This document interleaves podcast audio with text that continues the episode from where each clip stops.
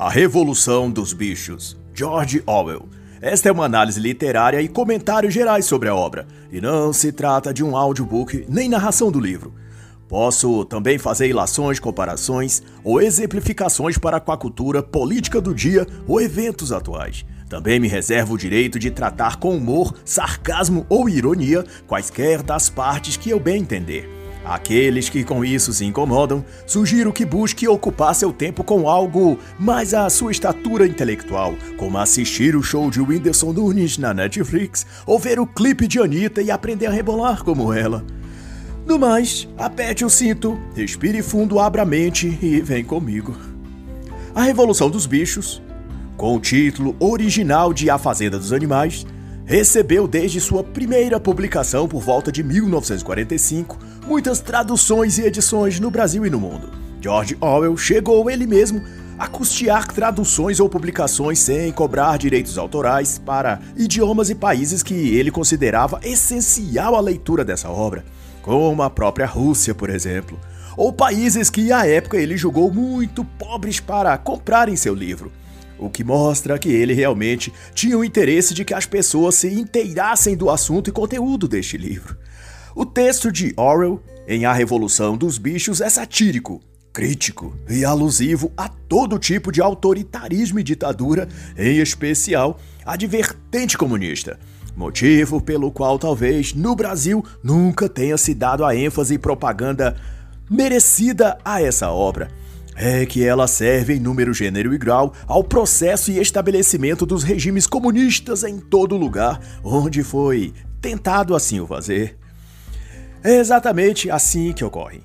Porcos autoritários com a alma coberta de lama conquistam a confiança e boa-fé dos outros bichos. Alguns trabalhadores empenhados, como Sansão, o cavalo na história de Orwell, ou de idealistas inteligentes e bem-intencionados, como o Porquinho Bola de Neve, ou também com tipos facilmente manipuláveis da mente vulnerável, doutrinada, como as ovelhas e a égua mimosa. Bichos da mentalidade fútil, egocêntrica e vaidosa dos tipos que muito se encontra nos pastos educacionais do MEC ou nos currais políticos de Brasília. George Orwell, não obstante, começou sua carreira como soldado, servindo na Birmania. Pouco tempo depois, abandonou a carreira militar, foi viver na Inglaterra e até se posicionar como escritor. Viveu nas ruas, mendigou, passou fome e cometeu pequenos furtos para viver. Além de conviver com drogados e gente vadia de má reputação. Mesmo depois de estabelecido como escritor e casado, deixou tudo e foi, ao lado da esposa, lutar na Espanha, nas escaladas do fascismo versus comunismo o que quase lhe custou a vida depois de ter sido gravemente baleado com um tiro na garganta. Isso por volta de 1936. De todo modo, ele foi um gênio literário, e dentre as muitas edições e reimpressões que este seu livro recebeu, eu escolhi esta em particular, devido nesta ter sido publicado um prefácio que ele escreveu para a tradução ucraniana em 1947. Isso por dado o contexto de guerra entre Rússia e Ucrânia no ano de 2022, tal que o prefácio de Orwell escreveu na edição ucraniana era dedicado para ucranianos refugiados que fugiam das atrocidades que Stalin estava praticando na Rússia contra seus desafetos. O que incluiu-se os ucranianos que não concordavam com o tipo de imperialismo e exploração que aquele governo estava a fazer em nome dos interesses de sua nação, tão similar ao que Putin alega ao cometer semelhantes covardias aos cidadãos da Ucrânia atual, que, como a época da Segunda Guerra Mundial, foram forçados a fugir de sua pátria para não morrerem. E nessa questão, que diferença tem entre Putin e Stalin? Orwell conta aos ucranianos nessa sua carta que a resolução de escrever esse livro foi que, após lutar na Espanha em favor do comunismo e ser quase morto por isso, tendo os comunistas conquistado o controle da Espanha, passou a perseguir, assassinar e aprender seus próprios apoiadores. E por pouco o próprio Orwell e a esposa não foram executados ou presos por seus próprios camaradas. Isso porque, quando assumiu o poder, o comunismo se torna ainda mais radical e não tolera qualquer outro tipo de comunismo que não seja radical como ele. E daí, Orwell então percebeu que o tipo de ideal que a União Soviética vendia sob o nome de socialismo era somente um mito, uma ilusão, como ele mesmo diz nas suas próprias palavras. E o intuito de a Revolução dos Bichos, segundo ele, a dizer aos ucranianos, era para que ninguém mais caísse nesse mesmo tipo de ilusão em especial os países democráticos e livres como a Inglaterra, que apesar de não ter um regime perfeito, nenhum é, ainda assim as pessoas podem se juntar e cobrar por mudanças e melhoras, e também usar de suas liberdades de opinião para escrever, protestar ou se eleger e eles mesmos tentarem mudar as coisas.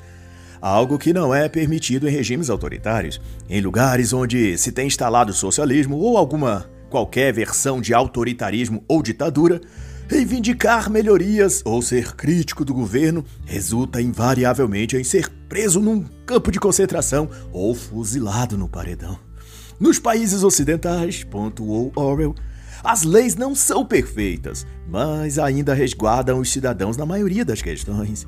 E enquanto tiver isso, tiver liberdade, sempre haverá possibilidades e esperança de se mudar para melhor as coisas que não estão boas por ali. Quando, porém, cessa a liberdade, daí não resta mais alternativa para mudar nada pacificamente. Mas, seja como for, o endosso de Orwell nesse prefácio é de que o regime representado por Stalin e a União Soviética naquela sua época era mau, era napoleônico, tal como representado em A Revolução dos Bichos por Napoleão, o porco chefe de alma suja. Ou seria Stalin o animal sanguinário? Ou será Vladimir Putin o totalitário do bem que julga combater agora os totalitários do mal? e a história começa assim.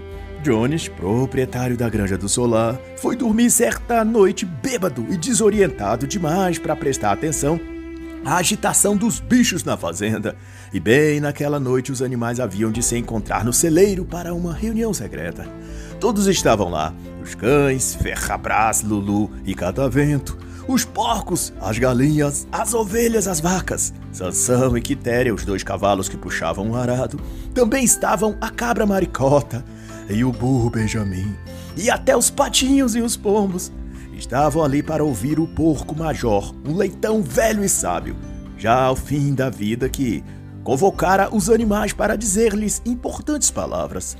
Camaradas, começou ele a dizer, Sei que não estarei convosco por muito tempo, e antes de morrer desejo transmitir-vos o que aprendi sobre o mundo. Qual é a natureza de nossa vida, irmãos camaradas? Nossa vida é miserável, trabalhosa e curta, afirmou o porco major em tom solene. Nascemos, recebemos o mínimo de alimento e somos forçados a trabalhar até o último grão de força. Quando nossa utilidade acaba, nos matam Nenhum animal conhece a felicidade ou lazer. Nenhum sabe o que é ser livre. A vida de um animal, dizia Major com muita emoção, é feita de miséria e escravidão. Essa é a verdade. Comovido e gozando da atenção dos bichos, continuou o porco major o seu discurso, enfatizando que o solo, o clima e tudo naquele país era de suficiente qualidade e condições de alimentar e sustentar um imenso número de animais. Só essa fazenda, dizia ele, comportaria uma dúzia de cavalos, umas vinte vacas, centenas de ovelhas, todos vivendo em bem comum e com dignidade. Mas então por que permanecemos nessa miséria? Disse em clara indignação. É porque todo produto do nosso esforço nos é roubado pelos seres humanos. Eis aí, camaradas, concluiu então o major, a resposta a todos os nossos problemas: o homem. Esse é o nosso verdadeiro e único inimigo. A confusão então estava feita. A indignação era geral. A confraria de animais tinham concluído, graças ao senhor porco major, que todos os homens eram inimigos e todos os animais são camaradas. Qualquer coisa que ande sobre duas pernas é inimigo. Qualquer que ande sobre quatro pernas ou tenha asas é amigo. E Major Leitão ensinou-lhes então uma antiga canção, ensinada a ele por sua velha mãe quando ainda era um leitãozinho. E ele cantou a melodia diante de todos os animais ali reunidos. E os versos diziam: Bichos de todas as partes, eis a mensagem de esperança no futuro que virá. Cedo ou tarde virá o dia que cairá a tirania e os campos todos só os bichos caberão. Muito mais ricos do que sonhamos. Possuiremos daí por diante o trigo, o feno e a cevada, pasto, aveia e feijão. Brilham os campos, águas puras rolarão, ventos leves soprarão, saudando a redenção. Lutemos todos por esse dia, mesmo que nos custe a vida. Cavalos, vacas, perus e gansos, liberdade conquistemos, bichos de todas as partes. O canto tinha levado então os animais ao êxtase, e antes que a canção chegasse ao fim, todos já estavam cantando por conta própria. As vacas mugiam a canção, os cachorros latiam-na, as ovelhas baliam-na, os cavalos relixavam-na. Tal foi a excitação que teriam continuado a noite inteira se não tivessem sido interrompidos. O Sr. Jones, acordado pelo barulho, deu a mão na espingarda e descarregou na escuridão. Acertou na parede do celeiro e a reunião dispersou-se num abrir e fechar de olhos.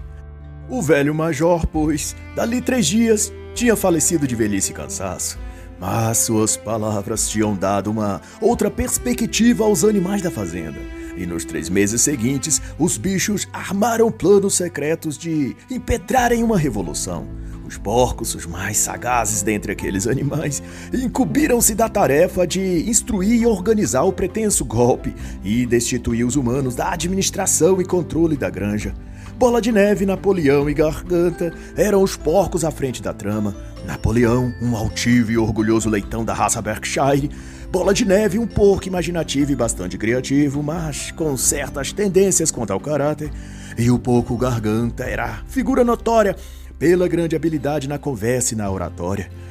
Dizia-se que ele era capaz de convencer que preto era branco, de tão persuasivo que ele era. Quando o Senhor Jones dormia, por várias noites os três porcos coitavam os demais animais e ensinava a eles os princípios que os três haviam desenvolvido a partir do que o porco major lhes tinha passado. E a esse sistema de pensamento os três chamaram de animalismo. No início, encontraram muita apatia e estupidez, e somente aos poucos os animais foram absorvendo os princípios do animalismo e introjetando as ideias e ideais do hino dos bichos, que fora primeiro ensinado pelo porco major e dali para adiante cantado em todas as reuniões. Mas ao final, a revolução viria antes do que esperavam. Ao final de junho, o feno estava pronto para o corte. Os peões tinham ordenhado as vacas de manhã e então saído para caçar lebres, sem se preocuparem com a alimentação dos animais. Jones, ao cair da tarde, tinha dormido sobre o sofá e os animais ainda não haviam comido. Aquilo foi então insuportável a gota d'água e uma das vacas rebentou as chifradas à porta do depósito e os bichos avançaram sobre o alimento. Jones acordou e, junto com seus homens, correram ao depósito para conter os bichos, todos com chicote nas mãos. Mas os animais revidaram, coices, bicadas e mordidas sobraram para todos os lados. Os homens apavorados fugiram, perseguidos pelos bichos estrada fora. Jones estava expulso e a granja do solar era dos bichos. Antes que pudessem se dar conta do que ocorrera, a revolução tinha acontecido. Os animais, enfim, estavam livres do opressivo império de Jones. Freios, argolas de nariz, correntes de cachorro, as cruéis facas com que Jones castrava os porcos e cordeiros, tudo foi atirado ao fundo do poço. E os bichos pulavam de contentamento. A granja era deles. Os bichos comerão porções dobradas de ração, cantaram o hino dos bichos sete vezes, se deleitaram e dormiram como nunca. No outro dia, vasculharam ainda receosos a casa grande, onde habitava o Sr. Jones. A decisão foi de mantê-la como estava, apenas para servir como museu, e nenhum animal jamais habitaria nela. Foi o que decidiram. Isso posto, os animais foram então convocados por Bola de Neve e Napoleão para outra reunião. Foi-lhes revelado que os porcos haviam aprendido a ler e escrever num velho livro de ortografia dos filhos de Jones que fora jogado no lixo. E mandou que buscasse tinta preta e branca e Bola de Neve conduzindo os bichos até a porteira principal na estrada da fazenda e apagou onde se lia Granja do Solar e escreveu em seu lugar Granja dos Bichos. Daquele momento em diante seria esse o nome dali. E na parede do fundo do celeiro, Napoleão e Bola de Neve escreveu, ensinando aos bichos os sete mandamentos do animalismo, que, segundo eles, seriam as leis inalteráveis da granja dos bichos. E em letras grandes escreveu-se: 1. Um, qualquer coisa que ande sobre duas pernas é inimigo. 2. Qualquer coisa que ande sobre quatro pernas ou tenha asas é amigo. 3. Nenhum animal usará roupas. 4. Nenhum animal dormirá em cama. Número 5. Nenhum animal beberá álcool. 6. Nenhum animal matará outro animal. E 7. Todos os animais são iguais. Os sete mandamentos foram então lidos para os animais e todos concordaram com as regras e trataram de decorar os mandamentos. Nesse meio tempo, não obstante, as vacas mugiram forte. Estavam 24 horas sem serem ordenhadas e estavam com dores, precisando esvaziarem do excesso de leite. Os porcos logo tomaram baldes e ordenharam as vacas, resultando em cinco baldes cheios de leite. Os bichos indagaram então o que seria feito com todo o leite e prontamente Napoleão tratou de enviar os bichos para a colheita do feno e disse que não se preocupassem, que eles, os porcos, cuidariam da questão do leite. Quando voltaram da colheita no final da tarde, notaram que o leite havia desaparecido. No mais, cada animal se empenhou para colher e juntar o feno e, em tempo recorde, tinham feito tudo com êxito e fartura. E durante todo aquele verão, assim fizeram todos os serviços da fazenda, cheios de satisfação e esmero, porque trabalhavam para o bem comum de todos os bichos. Sansão, o portentoso cavalo, era dos mais satisfeitos e empenhados, e combinou com o galo que o acordasse todos os dias meia hora mais cedo que os outros animais. Ele iria por sua própria conta trabalhar mais tempo que os outros animais. Seu lema era Trabalhar mais ainda. Aos domingos, ninguém trabalhava. Dormiam até mais tarde e, em seguida, ao café da manhã, participavam de uma cerimônia de hasteamento da bandeira, uma toalha verde pintada de branco no centro, um chifre e uma ferradura. O verde representava os verdes campos, e o chifre e a ferradura simbolizavam a futura República dos Bichos, que viria assim que o gênero humano fosse eliminado da Terra. Depois do hasteamento da bandeira, assistiam a uma assembleia no grande celeiro, onde era planejado o trabalho da semana seguinte. Os porcos eram quem dirigiam as reuniões, mas notou-se que a tudo que Bola de Neve apresentava, Napoleão objetava. Nunca estavam de acordo. De todo modo, a reunião encerrava-se sempre com o hino dos bichos, e à tarde os animais dedicavam à recreação. Enquanto Bola de Neve criava comitês para melhorar a vida dos bichos, como de educação para alfabetizá-los, ou de produção de ovos, etc., Napoleão de nada disso se ocupava. Ele dizia que a educação dos jovens é que era mais importante. Os jovens são o futuro do país, dizia ele. E tal que bastou Lulu e Ferrabras darem cria e Napoleão Tomou-lhes todos os nove filhotinhos de cães e os colocou no sótão, isolados de todos. Disse que ele próprio seria responsável pela educação dos cachorrinhos. Soube-se também, além disso, que o leite das vacas que simplesmente desapareciam depois de serem as vacas ordenhadas estava sendo levado pelos porcos e misturados na comida deles. Do mesmo modo que as maçãs do pomar, que eram derrubadas pelo vento, também eram recolhidas pelos porcos para a alimentação exclusiva deles. Como houve no início protesto dos demais bichos, o porco garganta, o mais hábil na arte da persuasão, foi encarregado de convencer os animais da necessidade dos porcos estarem bem alimentados em face da grande e extenuante tarefa de administrar a fazenda. Afinal, o trabalho intelectual dos porcos era sem dúvida o mais difícil de todos. A ciência, dizia os porcos, provou que o leite e a maçã eram essenciais para a alimentação dos porcos. Era um sacrifício que os porcos faziam se alimentando diariamente de leite e maçãs para o bem de todos aqueles animais na fazenda dos bichos. Era esse o discurso. E os bichos todos se deram por satisfeitos com as explicações dos porcos. Afinal, quem ousaria virar as costas para a ciência? Outra estratégia de Napoleão e Bola de Neve foi de enviar pombos às granjas vizinhas e se misturar aos animais de lá, contando-lhes sobre a grande revolução e ensinando-lhes a canção dos bichos. E de então, durante todo aquele ano, os boatos correram por toda parte e uma onda de revolta tomou conta das fazendas vizinhas. Os animais, em todas elas, passaram a também desejar uma libertação do jugo e opressão do homem. Os animais iam se tornando submissos aos fazendeiros e o hino dos bichos ia sendo conhecido e cantado por todos eles. Os bichos de toda parte queriam a revolução. E não muito depois, Johnny, seus homens e alguns outros fazendeiros determinaram então retomar a granja dos bichos e, armados com bastões, invadiram a fazenda.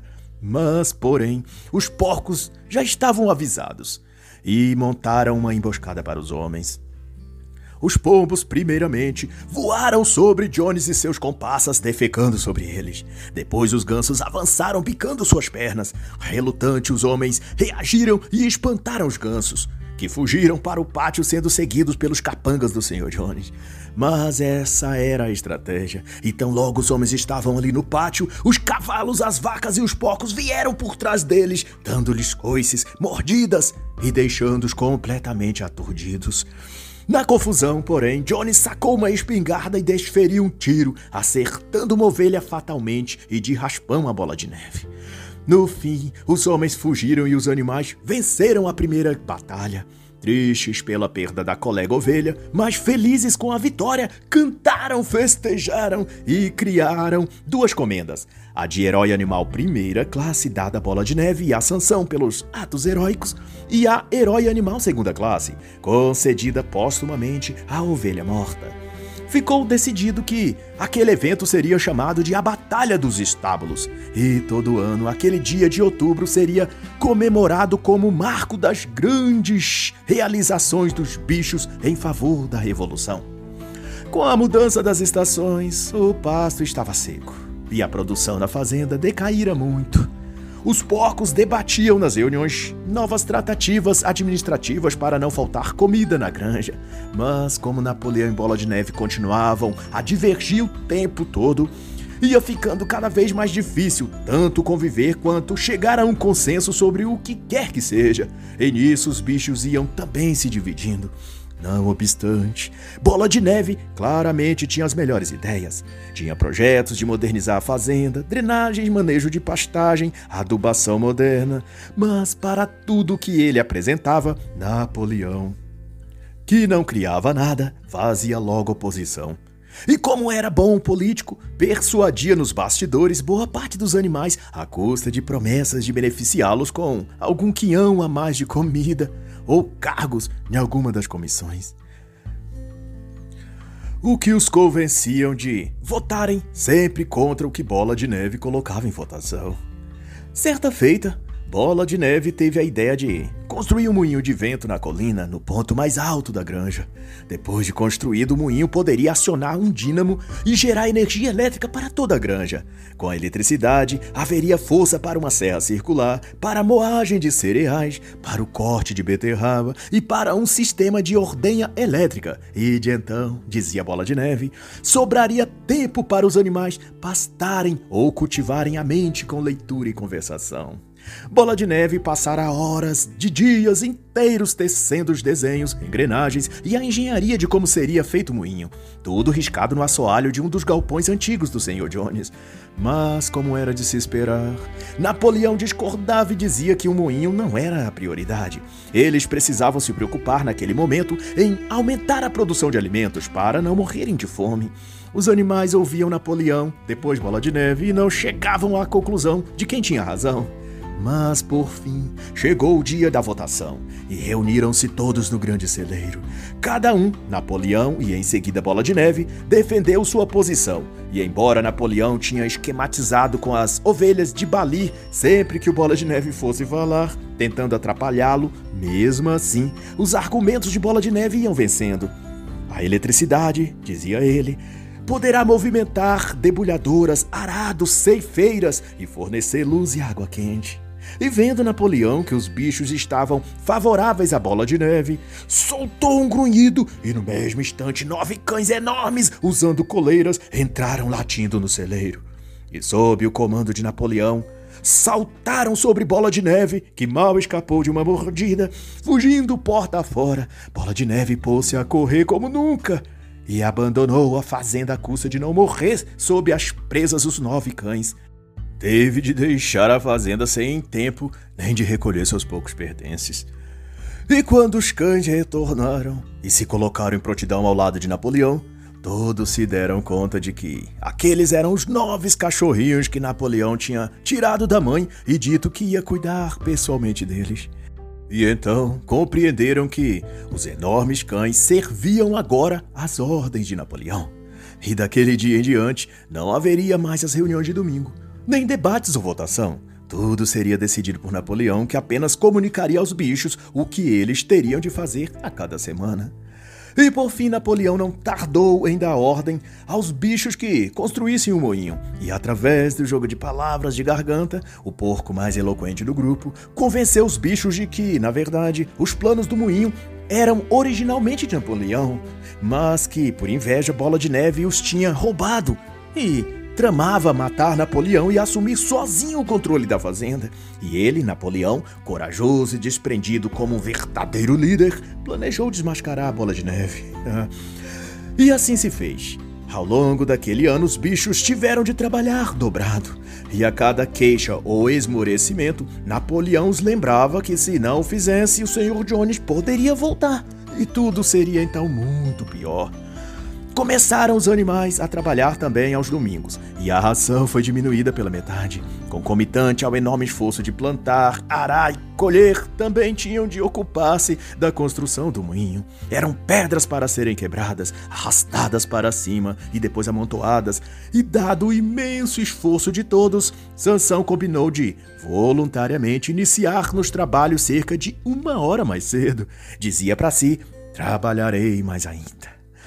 Um domingo de manhã, então, Napoleão encetou colocar uma nova política para a Granja dos Bichos. Ele iria comercializar com as demais granjas da vizinhança, a fim de obter ferramentas e produtos que precisariam para terminar o moinho, segundo ele. De início, já tinha combinado a venda de uma grande quantidade de feno e da safra de trigo e planejava vender também os ovos. Mas tudo é claro, afirmava Napoleão, não tinha interesse em obter lucros, apenas suprir as necessidades da fazenda. Era, portanto, para o bem dos bichos, o bem comum acima de tudo. As galinhas, pronunciou Napoleão com a soberba hipocrisia típica dos que discursam sobre o coletivismo, deveriam sentir-se honradas pela oportunidade de oferecer esse sacrifício como uma contribuição à causa da revolução e do moinho de vento. Mas a inquietação era notória entre os animais. Nunca realizar contatos com seres humanos, não fazer comércio com eles, jamais utilizar dinheiro os bichos lembravam que essas eram algumas das principais resoluções ditas e escritas em forma de mandamentos nos primeiros momentos da Revolução dos Bichos. Mas, para tirar dos bichos qualquer inconveniente ou ônus de terem de se relacionar com os humanos, disse aos bichos Napoleão com o mesmo ar arrogante e dissimulado dos que pregam o viver nesse tipo de comunidade de bem comum, para não passarem por isso, continuou Napoleão a dizer, eu mesmo vou tomar sobre meus ombros essa dura tarefa. Eu mesmo vou tratar com os humanos. e encerrou o discurso e a reunião e debandou todo o grupo, sob os olhares enrosnados ameaçadores dos cães de guarda, sempre apostos às suas ordens. E assim se fez. E também nessa época os porcos se mudaram para a Casa Grande, a antiga residência do senhor Jones e família. E novamente a inquietude tomou os bichos. Eles lembravam de que se havia dito que a Casa Grande seria só uma espécie de museu e que os bichos não dormiriam em cama e não imitariam a vida dos humanos. Mas sagaz Garganta logo os convencia, como sempre, que na verdade os porcos só ocupavam a casa devido a precisarem de um lugar calmo para trabalhar, pois o trabalho intelectual dos porcos era fundamental que fosse desenvolvido num ambiente tranquilo e confortável. E os porcos estavam, na realidade, fazendo aquilo pelo bem comum de toda a granja e de todos os bichos. Viva a revolução! Viva a granja dos bichos! Era como sempre terminava seus falatórios, tanto o porco garganta como o porco chefe Napoleão. Mas não totalmente convencida, Quitéria chamou Maricota e foram atrás do grande celeiro a ler o quarto mandamento que, segundo o que Quitéria se lembrava, dizia sobre não dormirem em camas. Todavia, a ler o quarto mandamento estava escrito: nenhum animal dormirá em cama com lençóis. E oportunamente, Garganta tratou de explicar a elas que a cama é meramente um lugar onde se dorme. Um monte de palha no estábulo é uma cama. A lei era contra os lençóis, que eram invenções humanas, mas nós, enfatizou ele, tomamos a precaução de retirar os lençóis e dormimos apenas nas camas, apenas sobre os colchões e entre os cobertores, nada de lençóis. E viva a revolução! Ah, fora isso, e já tranquilizados quanto à questão, os animais continuavam firmes na construção do moinho, e Sansão, a essa altura, além de acordar mais cedo para o trabalho, também ficava até mais tarde trabalhando no moinho. Quando cansado estava, dizia a si mesmo: trabalharei mais ainda. Mas não obstante, os ventos fortes de novembro sopraram sobre a granja e a tormenta foi tal que arrancou telhas do celeiro e pôs abaixo todo o moinho. Atônitos animais custavam acreditar no que seus olhos viam. E sem perder tempo, Napoleão, com sua peculiar disfarçatez, irrompeu num discurso fingindo indignação e disse aos bichos que Bola de Neve é que tinha vindo ali na calada da noite e destruído o trabalho deles. Os animais ficaram chocados ao saberem que Bola de Neve tivera sido capaz de tal barbaridade e covardia. E um prêmio de uma medalha de herói animal segunda classe e meio balde de maçãs foi oferecido a quem capturasse e matasse a Bola de Neve. e os trabalhos retomaram na fazenda. Para os bichos motivados pelo ódio, era uma questão de honra reconstruírem o moinho de vento. Doravante a ração diminuiu mais ainda e o trabalho aumentou. Durante muitos dias, só tinham palha e beterraba para comer. E a essa altura, as galinhas eram obrigadas a botarem 400 ovos por semana, e todos eram vendidos à fazenda vizinha em troca de cereais e farinha. Ameaçou-se então uma rebelião das galinhas, e como resultado, nove delas apareceram mortas depois. Napoleão afirmou que elas tinham morrido por uma doença, a coccidiose, e todos ficaram tristes, mas satisfeitos com a explicação. E assim, a duras penas, ia seguindo a sofrida vida dos bichos dali da fazenda. E toda vez que algo dava errado, faltava comida, o leite acabava, as frutas secavam, era dito por Napoleão que Bola de Neve é quem tinha vindo sorrateiramente sabotar as coisas ali na fazenda. E que, como resposta, os bichos deveriam trabalhar mais ainda. e mostrar ao mundo do que os bichos eram capazes e viva a revolução! e para dar ainda mais drama à coisa toda, Napoleão resolveu acrescentar sangue e crueldade a seus métodos de persuasão. E alegando que Bola de Neve tinha colocado espiões ali dentre os animais, arrebatou a vida de vários deles, dando ordem que seus cães assassinassem os supostos espiões de Bola de Neve. Quatro porcos, três galinhas, um ganso, duas ovelhas, e quando todos se deram conta, uma pilha de cadáveres se amontoava perante Napoleão e seus cães de guarda. E os bichos restantes estavam horrorizados, não com as mortes de seus amigos, mas com o suposto fato de que tinham se aliado à Bola de Neve para destruir a granja dos bichos. Traidores!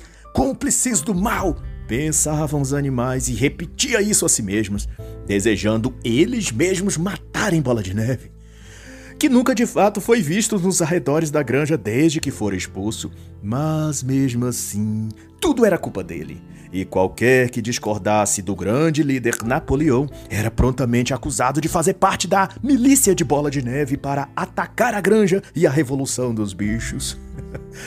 Recolhidos aquela noite, pesarosos, os animais lamentavam e tentavam entender tudo aquilo exprimiam em forma de lágrimas a angústia de constatarem que nada daquilo parecia-se ao que o velho major lhes tinha inspirado a acreditar de que a revolução dos bichos lhes traria liberdade e não chicote, fartura e não a fome, igualdade e não um líder gordo e cruel que mata quem dele discordar. O sonho virara pesadelo. Quem seria agora capaz de dizer viva a revolução? Passado o luto, então, Quitéria cogitou que, salvo engano, o sexto mandamento dizia algo assim como que nenhum animal mataria outro animal. Mas, novamente, ao consultar furtivamente no fundo do celeiro junto com Maricota e Benjamin, viu que estava escrito dessa vez: nenhum animal matará outro animal sem motivo. e incapazes de um raciocínio mais profundo, os bichos se resignaram a crer que, sendo esse o sexto mandamento, dava-se então que o mandamento em questão não tivera sido violado, e voltaram os animais ao árduo trabalho de todos os dias. E nesse meio tempo, Napoleão era visto cada vez menos. Houvera se instalado num apartamento separado na Casa Grande Comia também separadamente. Era sempre servido por dois cães e sempre quando ia falar qualquer coisa, um garnizé preto e pomposo soltava um formal e retumbante cocoricó, anunciando que o líder supremo da granja dos bichos iria discorrer algumas solenes palavras. e claro, todos deveriam demonstrar respeitosa reverência. E num desses momentos solenes, Napoleão anunciou que o seu nobre aniversário seria comemorado com honras e devoção devidas, e tal era a formalidade que ele exigia que os animais, ao invés de camarada, como antes os chamavam, agora seu título era o pai de todos, o protetor dos apriscos, o amigo dos desvalidos e por aí vai. e tudo era atribuído à grandeza e sapiência do magnificente Napoleão. Dissera certa vez que, sob a orientação do grande Napoleão, uma galinha pôs cinco ovos em seis dias. E noutra feita, uma vaca exclamou que, graças a Napoleão, a água tinha um gosto bom. Alguns, ainda mais comovidos com a brilhante luz do grande líder Napoleão, chegava a compor poemas e canções em exaltação a ele. E um desses cânticos até dizia: Amigo dos órfãos, fonte da felicidade, minha alma arde, camarada Napoleão. Todos os bichos dormem tranquilos enquanto zelas por nós, camarada Napoleão. Napoleão, é óbvio, aprovou esse poema e ordenou que fosse escrito numa das paredes do grande celeiro, junto com um retrato de, dele, pintado pelo camarada Garganta. E à medida que Napoleão fazia ainda mais negócios com os fazendeiros das adjacências, também providenciava a cota de execução sumária de um e outro suposto traidor que aparecia dentre os animais. Vez dessa foram três galinhas, cruelmente esfoladas acusadas de conspirar para assassinar o grande Napoleão. E de outra feita foi que houvera aparecido joio na lavoura de trigo, e fora dito que Bola de Neve é que tinha plantado o joio, contando com o apoio de um cúmplice, cuja culpa recaiu sobre um ganso. Ele foi sentenciado por Napoleão a suicidar-se, e assim o fez comendo frutinhas de erva moura. Não muito depois disso, um dos fazendeiros das redondezas reuniu um bando de homens e atacou a granja dos bichos, dessa vez com espingardas e melhor preparados. Matou alguns dos animais e com dinamite pôs abaixo pela segunda vez o moinho de vento.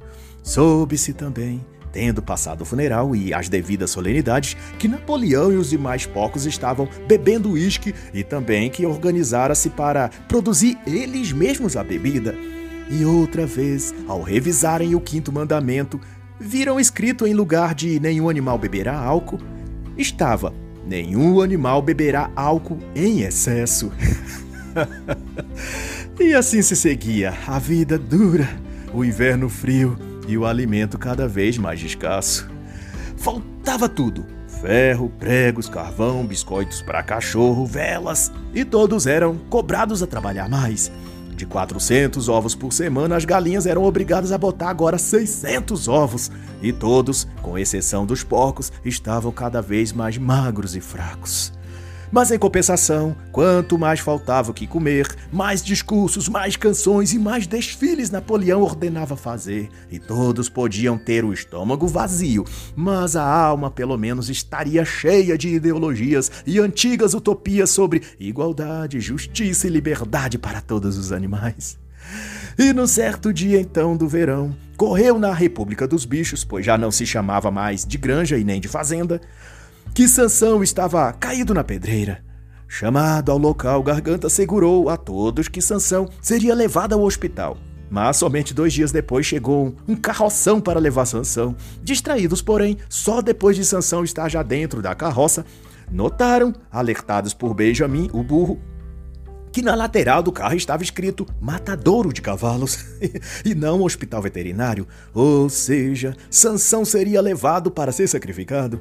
E três dias mais tarde chegou a notícia de que Sansão tinha morrido no hospital, mas os porcos assegurou aos outros animais que apesar do letreiro no carroção, aquele veículo pertencia a um hospital veterinário, mas que tinha sido recém-adquirido pelo hospital de um antigo abatedouro de cavalos, e o atual dono ainda não tivera tido tempo de pintar no carro o nome do hospital. e de então, os bichos ficaram mais confortados por saber que Sansão tinha ido para um hospital a receber cuidados médicos, mesmo que não tivesse resistido. E tudo então voltou ao normal. Muito trabalho, pouca comida e muitas canções e discursos sobre a grandeza e o amor inefável do admirável líder Napoleão. que aproveitou o domingo seguinte para fazer um discurso comovido e exaltar Sansão e lembrar todos os animais do lema de Sansão durante toda a sua vida. Trabalharei mais ainda. é o que ele dizia sempre, sempre. Lembrou-lhes o líder Napoleão e enfatizou que a melhor maneira de honrarem a Sansão era os bichos fazerem como o falecido companheiro, trabalhar mais e mais. Passaram-se então os anos. Ninguém quase se lembrava de como era a vida antes da Revolução. Logo, não se queixavam muito, pois tudo que tivera tido era aquela a vida, e não se lembravam de algo anterior. Tudo que os porcos lhe já afirmavam era de que antes da Revolução tudo era mil vezes pior, e eles, os bichos ali da República, eram privilegiados por terem uma vida tão boa que seus antepassados nunca tiveram e os outros animais de outros lugares sonhavam em ter. Mas ao menos o moinho tinha sido concluído, só que ao invés de eletricidade era usado para moer cereais, o que dava um bom dinheiro para os porcos e para Napoleão, que vivia luxuosamente mas insistia com os animais que eles deveriam trabalhar cada vez mais e viver uma vida simples e humilde, pois era esse o espírito do animalismo. E em detrimento da fome, do frio e do constante cansaço, os bichos orgulhavam-se de que em toda parte eram os únicos a viverem numa fazenda onde não tinham patrões. Eles próprios eram os donos de tudo, e tudo era comum a todos. Muito embora, além desse slogan, eles nunca tiveram experimentado quaisquer dos benefícios que os porcos tinham. No fundo, o que os motivava era a esperança de que, muito em breve, o prenunciado pelo velho major se cumpriria de que os campos seriam verdes e cada bicho teria sua parte e lugar, e todos dividiriam tudo e viveriam em paz, justiça e igualdade. Foi de quando então um dia, sob esse sonho de igualdade, que arrepiados os bichos foram surpreendidos com a visão que nunca pensaram em viver para contemplar. Napoleão majestoso e largando olhares arrogantes para os lados, caminhando sobre as duas patas traseiras, e o seguindo uma fileira de porcos, todos igualmente caminhando de pé como humanos e as ovelhas, no estalado chicote que Napoleão tinha consigo, baliam ruidosamente. Quatro pernas bom, duas pernas melhor. Quatro pernas bom, duas pernas melhor. e nesse momento Quitéria puxou Benjamin até os fundos do celeiro e pediu que ele lesse os sete mandamentos para ela. No que chocado, Benjamin disse-lhe que, ao invés de sete, havia agora apenas um único mandamento, dizendo: Todos os animais são iguais, mas alguns animais são mais iguais do que outros. e depois disso, Tornou-se comum ver Napoleão vestido um casaco preto e calças de caçador, e com um cachimbo na pata fumando, conforme era hábito do antigo senhor Jones. E numa certa noite, jogando cartas sentado ao redor da mesa, estava Napoleão bebendo e refestelando com os fazendeiros vizinhos, e tal era o entrosamento e maus hábitos similares, que olhando um e outro já não era possível distinguir quem era gente e quem era porco. E assim encerra a análise da obra Revolução dos Bichos, de George Orwell.